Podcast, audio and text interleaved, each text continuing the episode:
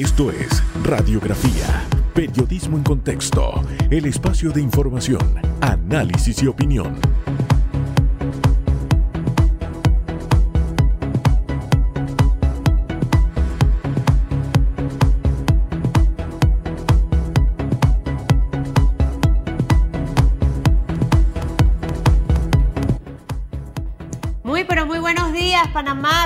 Son las 7 de la mañana, 30 minutos. Feliz mañana para todos ustedes.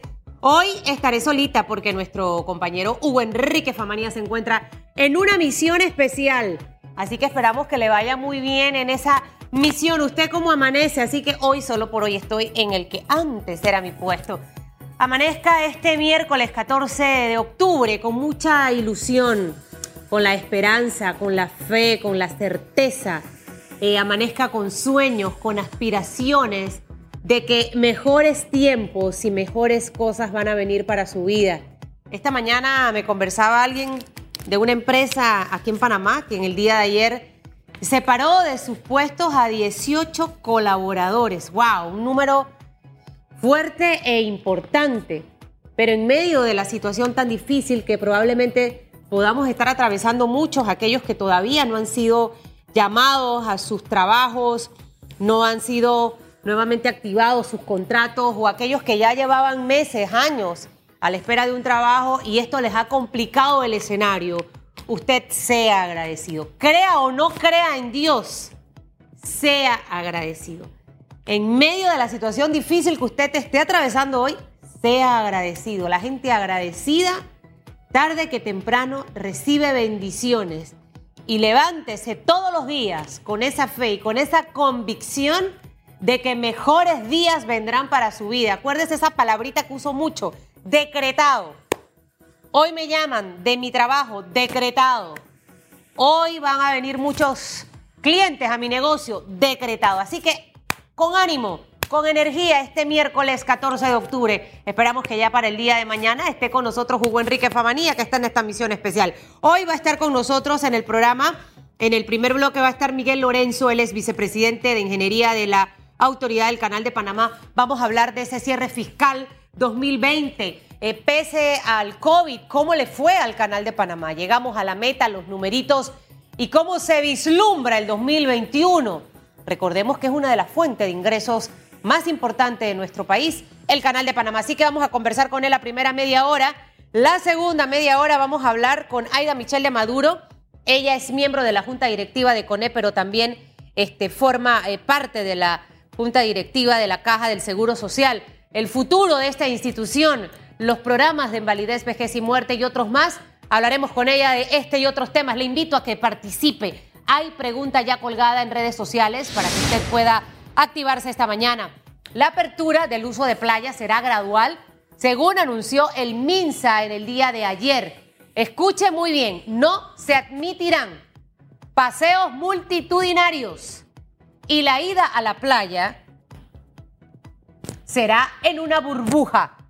¿Cómo evalúa usted ese anuncio? ¿Cómo lo evalúa? Usted puede participar esta mañana a través de arroba ecotv panamá arroba rpc-radio. Así que puede participar con nosotros esta mañana de la pregunta. Buenos días, Panamá, los que nos escuchan a través de RPC Radio, la emisora número 1, 90.9, 106.3, a los que nos están viendo a través de Eco Canal 28, exclusivo de Cable Onda. Y por supuesto, Metcon Go, Cable Onda Go. Feliz mañana a mis seguidores de Instagram y Facebook. Vamos, Panamá, con titulares. 7:34 minutos. Los titulares. Así titulan hoy los diarios de la localidad a las 7 de la mañana, 34 minutos de este miércoles. Uso de playa será gradual y condicionado. Así lo afirman autoridades sanitarias. El Ministerio de Salud, eh, a través de su ministro, Luis Francisco Sucre, dijo que el tema de las playas lo mantiene aún en discusión y que lo permitirán en el momento adecuado.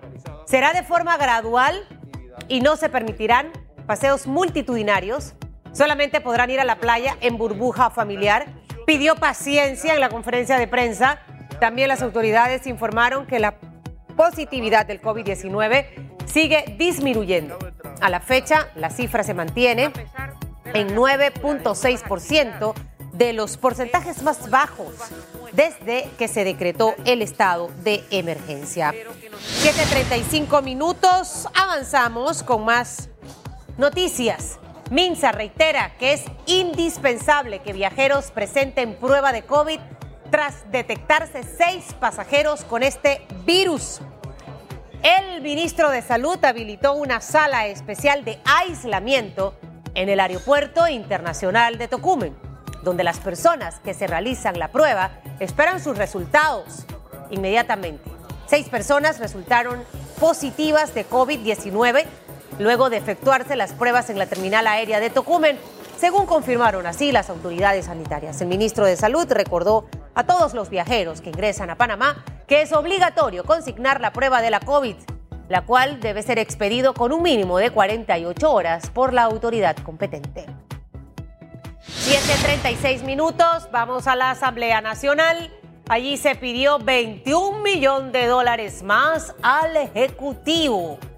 En la devolución del presupuesto general del Estado, la Comisión de Presupuesto de este órgano solicitó ajustes para universidades y entidades públicas, incluyendo 21 millones que se sumarían a los 100 millones de dólares ya recomendados por el ministro de Economía y Finanza. La petición se da luego de que el presidente de la Asamblea, Marcos Castillero, se quejara de un recorte que le hicieron al legislativo por 25,3 millones de dólares.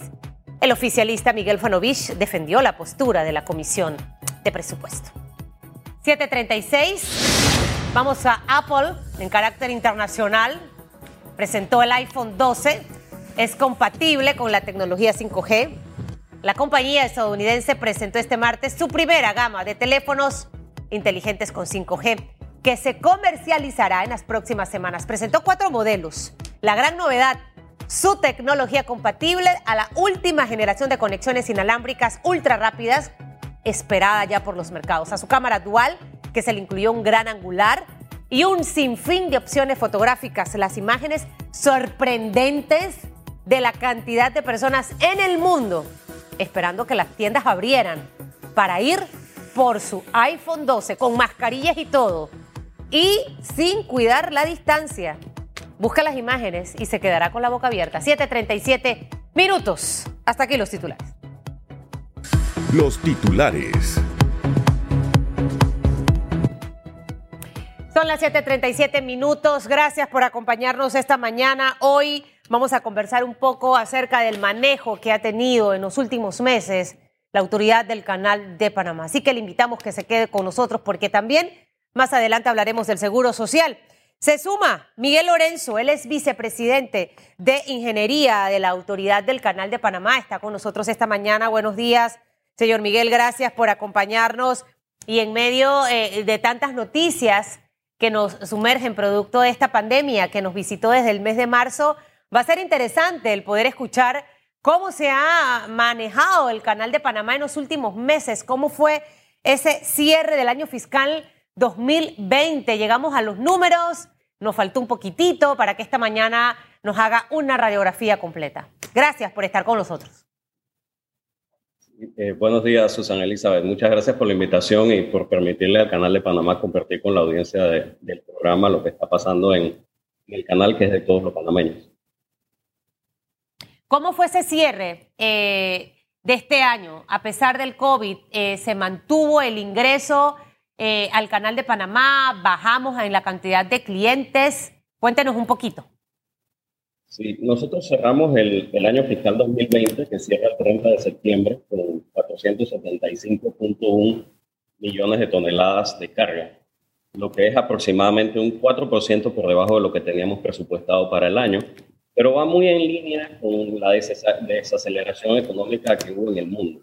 Eh, tenemos que recordar que el año fiscal, el año 2020, pues, fue un año difícil, un año de ajuste y adaptación debido a la pandemia del, del COVID-19 que nos azotó a todos. Eh, sin embargo, el Canal de Panamá pudo mantener su servicio muy confiable, ininterrumpido, pero esto solo fue posible debido a que tomamos una decisión de, primordialmente y por encima de todo, proteger la salud e integridad de nuestra fuerza laboral. Muy desde el principio, ese es, recurso, es el recurso principal que nos permite mantener dando ese, ese servicio a la comunidad internacional. Así que, así como protegimos su salud, también protegimos su estabilidad laboral. Establecimos estrictos, muy estrictos protocolos de higiene y salud ocupacional, no solo para nuestros trabajadores, sino también para los visitantes al canal y sus contratistas. Em, tenemos que recordar que ya desde antes de la declaración de la pandemia, el, el, el, COVID estaba azotando el mundo en áreas que son pues usuarios del canal de Panamá, como el Asia. Claro. Así que nosotros habíamos tomado medidas sanitarias para los buques que venían en tránsito, o sea, para los buques que venían y se presentaban al canal de Panamá, donde íbamos a subir tripulaciones nuestras, precisamente con la, con la intención pues de mantener su seguridad. Pero una vez que se dio la declaratoria de la pandemia, establecimos inicialmente en el mes de marzo un centro de manejo de crisis para que todos los colaboradores del canal y todos los que trabajamos aquí supiéramos cómo actuar ante las diferentes situaciones cambiantes que se estaban dando. Eh, era un mundo pues en, en, movimiento, nadie estaba muy seguro cómo actuar. Claro. Así que pues, tuvimos que hacer ajustes importantes al principio en, en, la manera en que trabajábamos, en la manera en que teníamos a nuestras cuadrillas trabajando. Tuvimos que separar personas, mandar un grupo de, de, de trabajadores de, en vacaciones a su casa mientras nos mantuvimos con una línea base crítica de trabajadores que su misión era mantener la operación, solamente la operación de tránsito. Esto pues nos llevó a poner en, en, en, pausa algunas actividades de mantenimiento, programas de inversión que no eran necesariamente críticos y que se podía esperar un poco a que la situación se regularizara.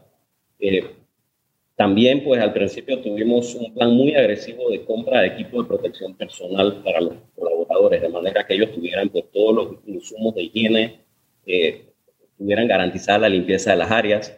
Establecimos canales de comunicación constante con los colaboradores a través de todos los medios, redes sociales, el web del canal, el WhatsApp corporativo, teníamos carteles en todas partes. Se hizo tamizaje de COVID a todos los colaboradores que por alguna razón habían salido del canal y estaban volviendo para estar seguros pues que, que no estaban contagiados. Establecimos medios de transporte para los colaboradores de manera que pudieran venir desde más cerca de sus casas hacia el canal sin tener necesariamente que usar el transporte público. Adecuamos todos los espacios de trabajo para permitir ese distanciamiento social que tanto, que, que tanto se necesita eh, y, para, y para garantizar, pues en todo momento, minimizar o mitigar la posibilidad de contagio. Ahora, se, señor Lorenzo, perdone allí que lo interrumpa, eh, varias, varias dudas que me quedan para que nos las vaya aclarando. Usted nos hablaba de la cantidad de toneladas eh, versus lo que se esperaba, que es por debajo de un 4%. Si tuviésemos que hablar a nivel de dinero, eh, ¿Con cuánto cerramos este año fiscal 2020? Eh, ¿Cuánto se esperaba esa diferencia si no llegamos a lo que estaba en realidad presupuestado y que obviamente se vio afectado producto del COVID? Y la segunda pregunta es si producto de los efectos del COVID el canal tuvo que eh, separar de sus puestos de trabajo a colaboradores o si se mantiene el mismo equipo laborando en la autoridad del Canal de Panamá? Esas dos preguntitas. Okay. Quizás puedo, puedo empezar por la segunda. El Canal de Panamá no separó colaboradores, o sea, la estabilidad laboral del Canal de Panamá se mantuvo. Lo que sí sucedió, como les dije hace un rato, fue que algunos colaboradores fueron, tomaron vacaciones, tuvieron que tomar vacaciones precisamente para poder mantenerlos alejados de las áreas de trabajo y tener la menor cantidad de gente posible trabajando en sitio sea que sí, aquí, aquí no se separó colaboradores debido al, al tema del COVID. Eh, en cuanto a los resultados de ingreso, nosotros estamos ahora mismo haciendo el cierre del año. Los ingresos totales se mantienen bastante en línea con lo que estaba en el presupuesto, con todo y que hubo una baja. Y quizás lo más importante es al final las utilidades a fin de año, o sea, lo que, lo que el Canal de Panamá le reporta al, al gobierno como, como, como aportes al Estado se van a mantener, o hasta ahora, por lo que hemos podido ver, se van a mantener en línea con lo que se había presupuestado al principio del año. Recordemos que la manera en que el Canal de Panamá le entrega aportes al, al Estado es, es, es, por dos formas. Hay dos componentes. Lo que se llama el derecho por tonelada neta, que se entrega todos los meses y es como resultado de la cantidad de toneladas de carga que pasan por el como una, una pequeña disminución en la cantidad de toneladas, pues se puede esperar que ese componente haya tenido una pequeña disminución. Sin embargo, al final del año se entregan los excedentes, los claro. excedentes que son el resultado de, de pues, restar de los ingresos todos los gastos operativos prestar los derechos por tonelada neta y hacer las reservas adecuadas. Si bien la Junta Directiva tiene que tomar la decisión a fin de año de cuánto será el, excedente total que se va a entregar, como parece indicar que va a estar en línea con lo que se había presupuestado, con las proyecciones que se habían dado eh, al principio. Otro tema importante es que, si recuerdan, en el mes de febrero también se hizo, se estableció un cargo adicional que se llama el cargo de agua dulce. en este año, pues, representó un ingreso de cerca de 137 millones de balboas que vino pues a, equilibrar un poco los ingresos del canal de Panamá como resultado de esa disminución de la carga. Ahora, en la cifra que manejamos el año pasado fue eh, de cuánto, más o menos, para que nos haga el recorderi, señor Lorenzo, en cuanto al tema de los aportes, y qué bueno que eh, se ha mantenido más o menos en línea ese presupuesto en cierre, y eso es favorable. Eh, obviamente, el año fiscal para la autoridad del Canal de Panamá cierra mucho antes que para otras empresas. Eh, y ustedes, como usted bien mencionó al inicio, se vieron afectados desde inicio del 2020 producto del COVID, porque ya China desde diciembre ya tenía casos, en enero ya esto en, China, en, en ciertos países del Oriente, y ya estaba empezando a tocar los Estados Unidos, que son los dos clientes más grandes del Canal de Panamá para que nos hable un poquitito, nos recuerde el monto de lo que aportaron el año pasado para tener de referencia eso y recalcando obviamente que se mantendrá más o menos por allí. Ese anuncio se debe dar prontamente, también nos dice cuándo, y lo que vislumbran ustedes para el 2021. Eh, viendo varios informes a nivel económico, eh, para julio del otro año prevén que se pueda sentir una mejora en la economía panameña. Eh, en el mundo entero hablan del 2022, probablemente esa recuperación. Para el canal de Panamá, ¿qué representa básicamente esto? ¿Cuál es la fecha que ustedes tienen en donde todo puede más o menos volver a la normalidad en cuanto al trasiego de naves y obviamente a los ingresos? Bien, eh, en el año 2000 los aportes que se dieron al Estado se dieron en el mes de diciembre, si no mal no recuerdo, eh, fueron cerca de 1.780, quizás me equivoco un poco con la cifra, pero cerca de 1.780 millones de dólares en aportes totales, aportes totales al Estado, incluyendo ambos componentes. Eh, la cifra de este año o la cifra que se reporta en el año 2020 va a depender de lo que la Junta Directiva pues, tenga bien decidido. Eh, en cuanto, sin embargo, como les dije, pues en línea con lo que teníamos eh, pensado en el presupuesto al principio del año. En cuanto al año 2021, pues nosotros pensamos que es un año que se perfila como un año de una lenta recuperación de la economía. Hay mucha incertidumbre en cuanto a los, los rebrotes y la famosa segunda ola. Esperemos que no haya también una tercera ola, pero hay muchísima incertidumbre en el mundo y esta incertidumbre afecta a las grandes economías, a la economía de Asia, que es donde están pues, los centros productores, y la economía de los Estados Unidos, que es el mayor consumidor. El canal de Panamá eh, suple eh, el movimiento de carga entre esos dos grandes centros de producción y de consumo. Eh, si bien esperamos una lenta recuperación de la economía, con niveles quizás mejores que lo que se dieron al final del año 2020, aún pensamos que van a estar muy por debajo de los que se tenían antes del inicio de esta pandemia. La economía del mundo estaba, era mucho más saludable antes del inicio de la pandemia y ahora pues podemos y el canal de Panamá no se aleja de esa realidad porque somos nuestro, nuestro servicio resultado de la, de la economía mundial. Ahora, eh, señor, Lorenzo, obviamente estos resultados van a ir eh, eh, variando. Creo que el mundo entero está en la expectativa.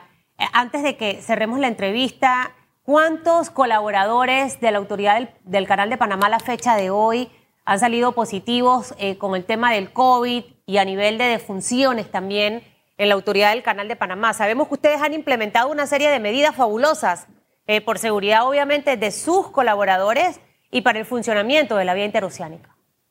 Sí, eh, al día de ayer nosotros habíamos reportado 525 casos de COVID en la fuerza laboral desde que se decretó la pandemia. De esos 525 casos, aproximadamente 60 son todavía casos activos. y desafortunadamente, y con mucho pesar, hemos perdido eh, a 10 colaboradores eh, al COVID. Eh, dijo 10, es que como que la señal se corta. ¿Cuántos? 10. 10 colaboradores eh, han fallecido debido al, COVID. Bueno, y la mano de obra del Canal de Panamá, estamos hablando de un total de 10 mil, ¿no? Eh, cerca de 10 mil colaboradores, o sea que prácticamente el 5% de la fuerza laboral se ha visto impactada, o sea, se ha visto contagiada por COVID. Eh, pues poco a poco, a medida que los casos se van dando y van saliendo, en este momento tenemos 60 casos aún activos. Bueno, yo me quedo con noticias positivas. A pesar del impacto negativo que ha tenido el COVID en el mundo, los resultados para este año fiscal 2020 están muy en línea a lo que estaba presupuestado. Y lo número dos, eh, que probablemente la Junta Directiva tendrá que tomar esa decisión en los próximos días de cuánto va a ser ese aporte que se va a dar al Estado, pudiera estar rondando los 1786,41. Ahí lo busqué rapidito en el internet para dar el número exactito. Este, y todas las medidas que han tomado para el bienestar de sus colaboradores. Muchísimas gracias, señor Miguel Lorenzo, por haber estado con nosotros esta mañana, vicepresidente de Ingeniería de la Autoridad del Canal de Panamá. Creo que ha sido interesante esta mañana el poder conversar y darnos cuenta de que hay cosas buenas que están ocurriendo. Son las 7:58 minutos de la mañana. Usted quédese con nosotros, le reitero la pregunta. Para que participe, la apertura del uso de playas será gradual. Esto lo anunció ya el MINSA. No se van a permitir paseos multitudinarios. La ida a la playa será en burbuja. El ministro ayer hablaba de la cantidad de personas en una burbuja, de, máximo ocho personas. ¿Usted cómo evalúa este anuncio? Participe con nosotros. Al regresar vamos a estar conversando con Aida Michelle de Maduro. Ella es miembro de la Junta Directiva de CONEP y también de la Caja del Seguro Social y con ella conversaremos acerca del futuro de esta institución. ¿Tiene o no tiene futuro la Caja del Seguro Social? Una pausa. No se vaya, esto es radiografía.